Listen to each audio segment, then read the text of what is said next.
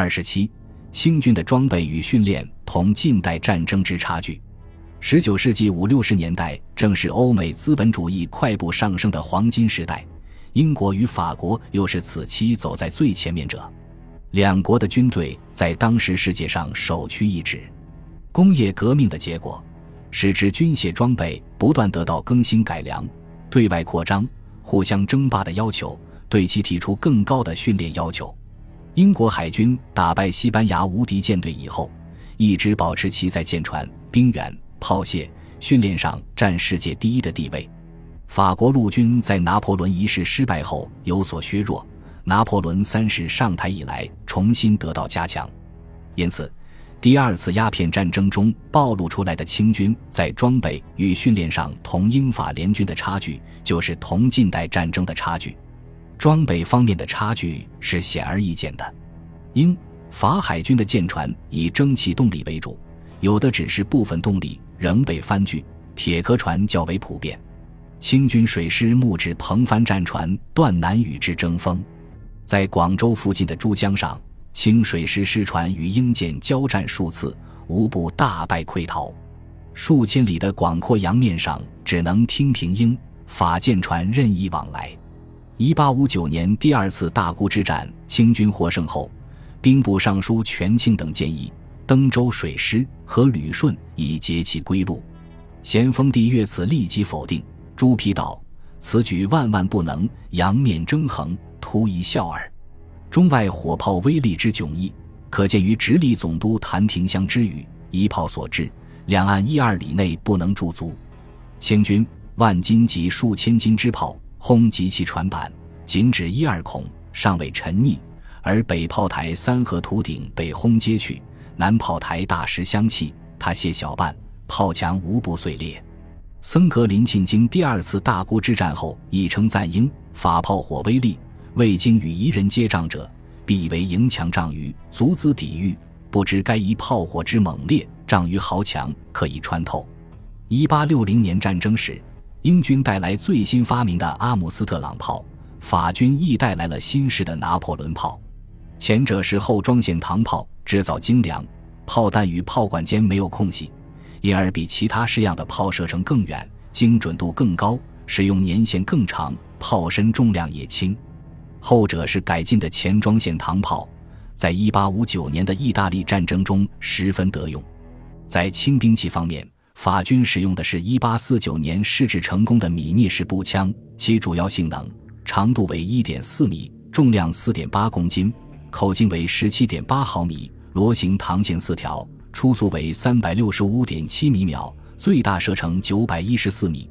英军使用的轻兵器为1852年根据米涅式步枪原理而制造出的恩菲尔德式步枪，制作非常精良，超越欧洲大陆各国军队所装备的一切步枪。这两种枪装弹快捷，释放灵便，并上安刺刀。当然，这些长处都是相对清军的火绳枪而言的。弓箭刀矛在几世纪前就已淘汰不用了。十九世纪四十年代初的第一次鸦片战争，船坚炮利的西方岛夷击败了赫赫天朝。清朝官吏们已经觉察到武器装备与世界水平的差距，但痛定之后，一切如故。十余年中，清军的装备没有多少变化，而此期恰是英法等国武器迅速换代的年代，蒸汽铁剑逐步替代了木质帆舰。线膛炮更替了滑膛炮，新式的米涅式步枪和恩菲尔德式步枪也是此时试制成功、分发部队的。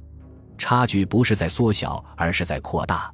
清军装备落后而没有改进的原因，可归结为两点：一是清朝统治者们一味苟安、不思振作，致使第一次鸦片战争后出现的改良军器的生机很快便消退无存。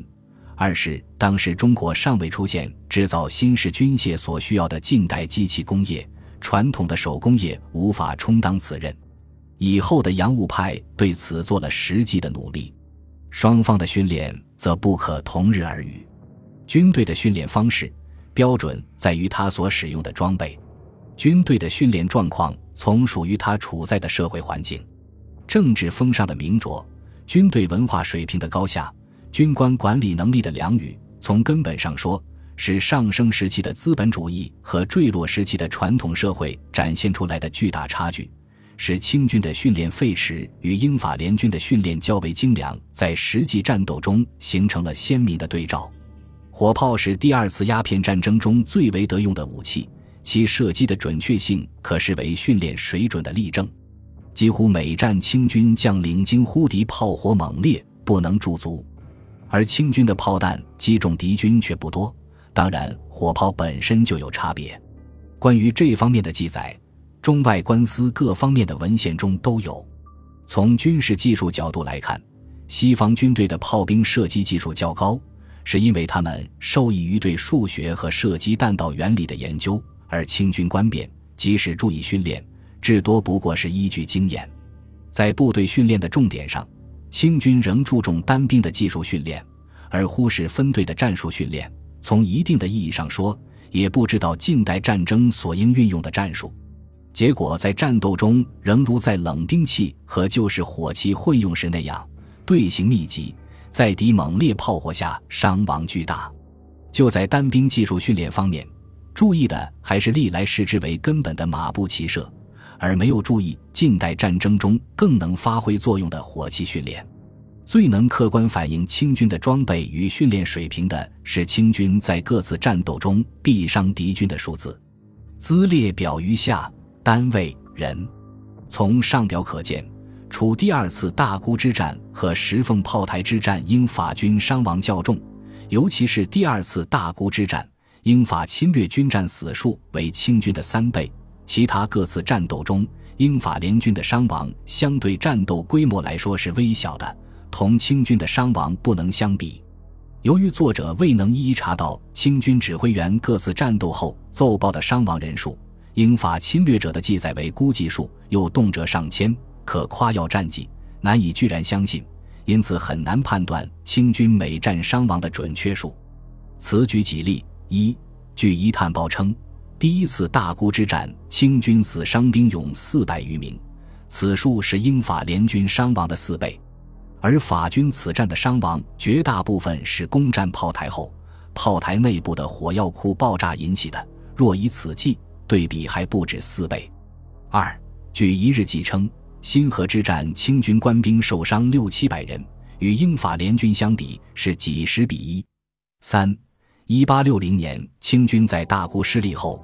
军无减员三千人，当然，此数除战斗伤亡外，还有不少是战败溃逃之兵。英法联军的军医说，中国武器的杀伤力很小，它的子弹微光一闪，掠过表皮就失去效力了。另一法国军官说，清军的火枪打得一点也不准，这样我们的损失就和我们所遇到的抵抗成不了比例。以上各方面的考察说明，装备与败。训练废弛是清军在第二次鸦片战争中惨遭失败的重要原因。本集播放完毕，感谢您的收听，喜欢请订阅加关注，主页有更多精彩内容。